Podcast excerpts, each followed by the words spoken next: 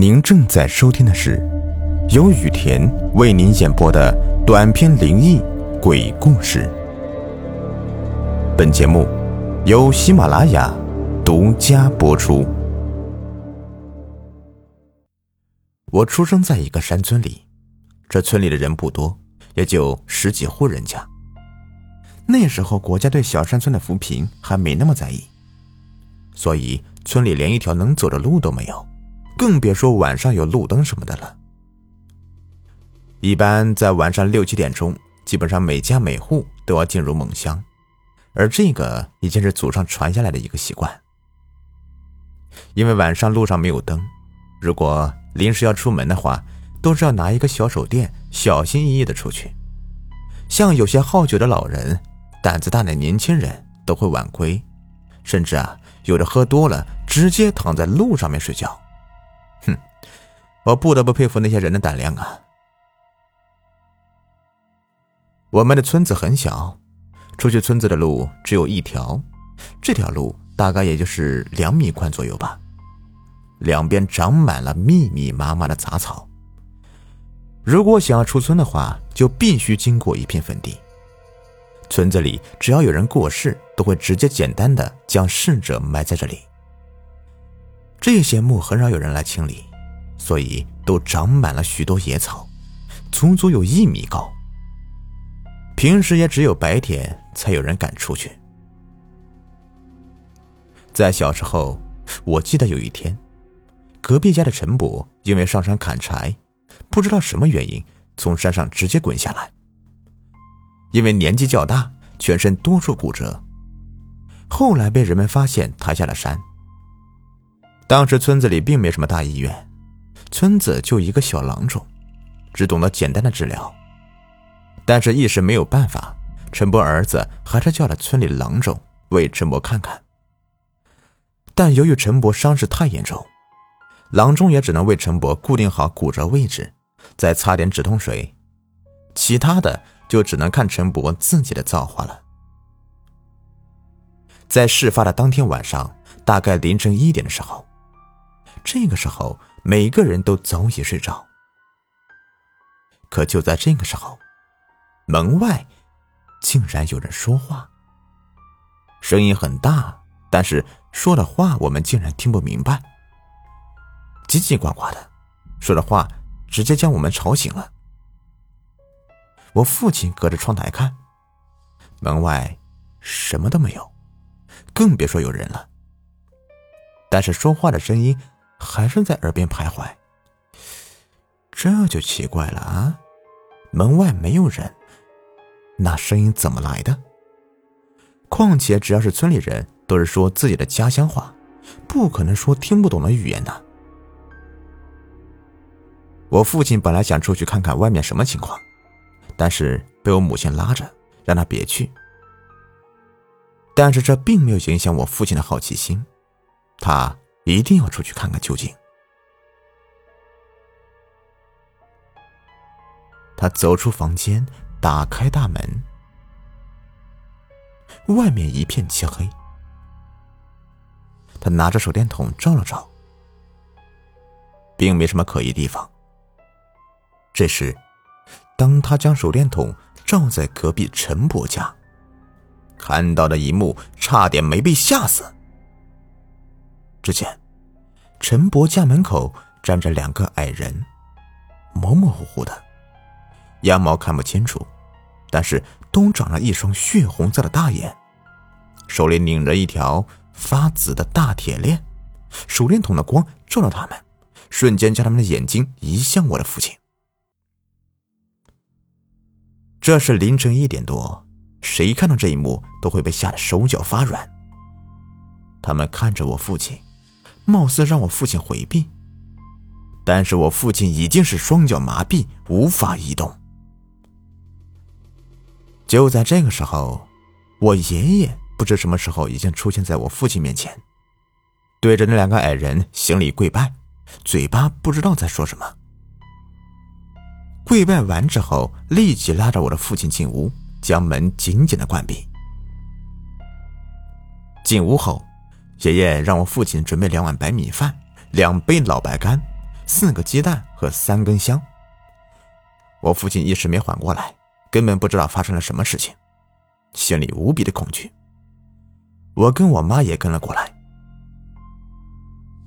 爷爷告诉我们，刚刚发生的一幕是阴间的鬼差锁魂，也就是说，有人要死了，就会有鬼差来锁魂拉魂，阳间的人必须回避。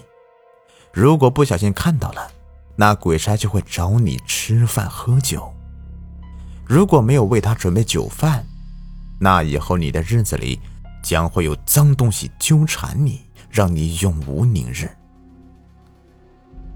说完，爷爷立即将准备好的两碗米饭倒过来，将酒倒好，鸡蛋包好，然后将弄好的东西放在大厅地下，点上三根香，再将大门打开。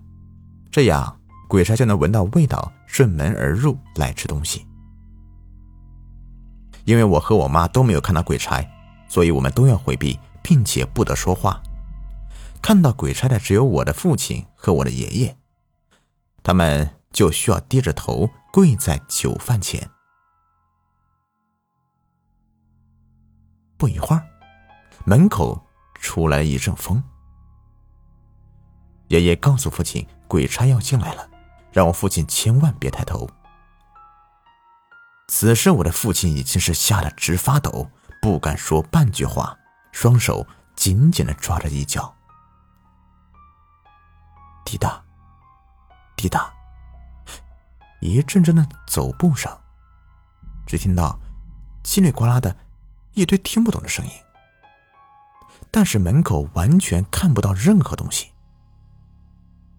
但是声音越来越近，是否已经在眼前了呢？突然，爷爷跟父亲面前的东西动了起来。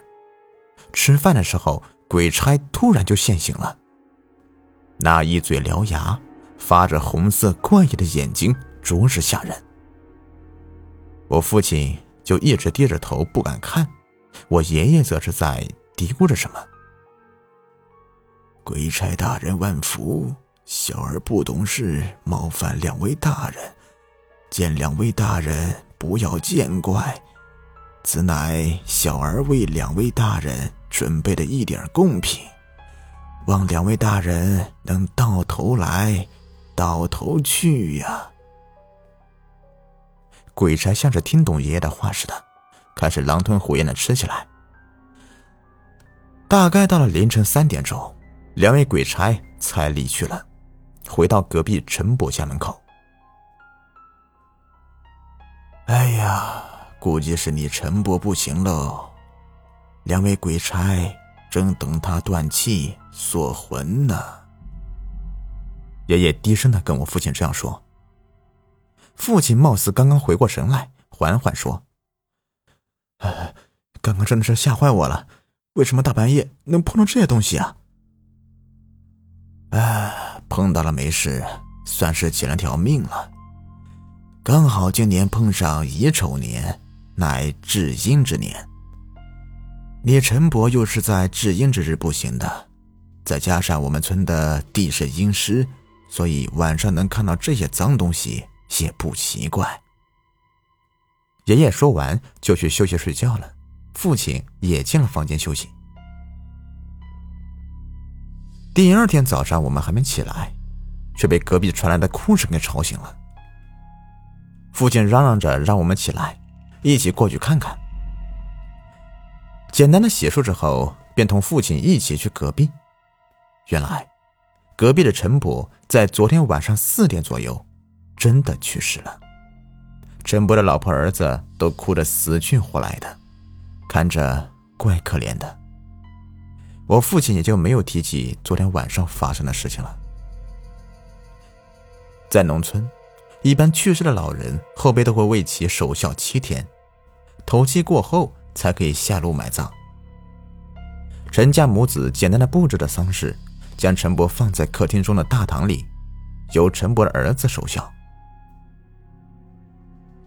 在办丧事的当天，村里的村民李景天外出刚刚回来。竟然在出村口的坟地看到陈伯拿着锄头在挖坟。起初，李景天还没感觉到害怕，他并不知道陈伯已经去世了。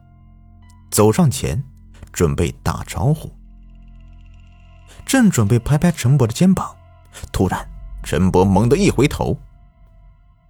由于是下午四点左右，那时候天色还没有昏暗，能清清楚楚的看见，那就是陈波，满脸的伤疤，两只腿的骨头。还外露着，这一回头可把李景天吓了半条命，尖叫一声，直接往村里面跑。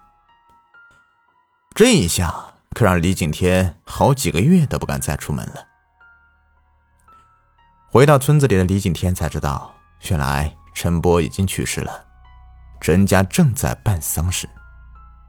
他赶紧跑到陈家，对着陈波的遗体磕头，陈家母子都用奇怪的眼神看着他。李景天嘴里还时不时念叨着：“啊，不要纠缠我，不要纠缠我。”陈波儿子拍了拍李景天，问他怎么了。李景天站了起来，缓了缓气，才跟陈家母子说刚刚回来时发生的事情。陈家母子根本就不相信他说的话。他们想，这个世界上怎么可能有鬼？况且现在大白天的，更是不可能了。便说李景天在胡说八道。将其赶出家门。可就在陈伯去世的第七天，陈伯的儿子自己家的田里竟然也看到了陈伯在田里干活，跟李景天说的一样，面部满是伤痕，还渗着血，双腿的骨头外露，所说的就是自己的父亲。但是谁看见这一幕都会害怕，无论你对去世的人有多么的想念。你也会感到恐惧。陈伯的儿子并没有直接下去，而是上去找他母亲。他将看到的全部告诉母亲。最后，他母亲不相信他说的话，他只好将他母亲拉到田的上岸。当他母亲看到陈伯，双眼顿时泪流满面。可以想象，他是有多么的想念陈伯了。他不明白为什么陈伯会这样。是什么让陈伯放不下心来？当天晚上，他们来找我爷爷，向我爷爷说了这些天发生的事情。爷爷琢磨了半天，也不知道是什么原因。可是，这是守孝的最后的一个晚上，如果不能完成陈伯的心愿，他将死不瞑目。当天晚上。爷爷跟着陈家母子还有我父亲一起在大厅等待陈伯回来，因为头七陈伯一定会回来看看的。爷爷吩咐陈伯儿子用铃铛将拉成一条线挂在门口，只要陈伯经过，铃铛就会自动响起来，并在大厅的祭坛上放好饭菜跟陈伯平时最喜欢的酒，还在大门口挂好白灯笼，这样能给陈伯指引回家的路。希望能跟陈伯联系上，并满足他的心愿。这时不知什么原因，天空下起了大雨。这场雨下的很大很大，屋里每个人都等着陈伯回来。就在这个时候，门口的铃铛响了起来，每个人都望向大门。只见一个满脸伤疤、双眼渗血、头发混乱的人走了进来，一瘸一拐的步伐非常的沉重。没错，他就是陈伯。见他进门，爷爷立马将陈伯遗体上的手指与陈伯儿子的手指用红线连接在一起，这样是为了他儿子能跟陈伯通心。连接手指后，陈伯的儿子马上与陈伯进行沟通。其实陈伯并不是故意要吓人的，因为他知道自己的家里穷，他不想花钱让别人来办理他的丧事，他更希望能为这个家多做点事情。因为他是这个家的顶梁柱，他希望能让陈家母子日子过得好点所以之前陈伯儿子在天里看见的，就是陈伯在为这个家做的最后一点奉献。好了。这个故事呢就说完了。如果你喜欢的话，别忘了订阅、收藏和关注我。感谢你们的收听。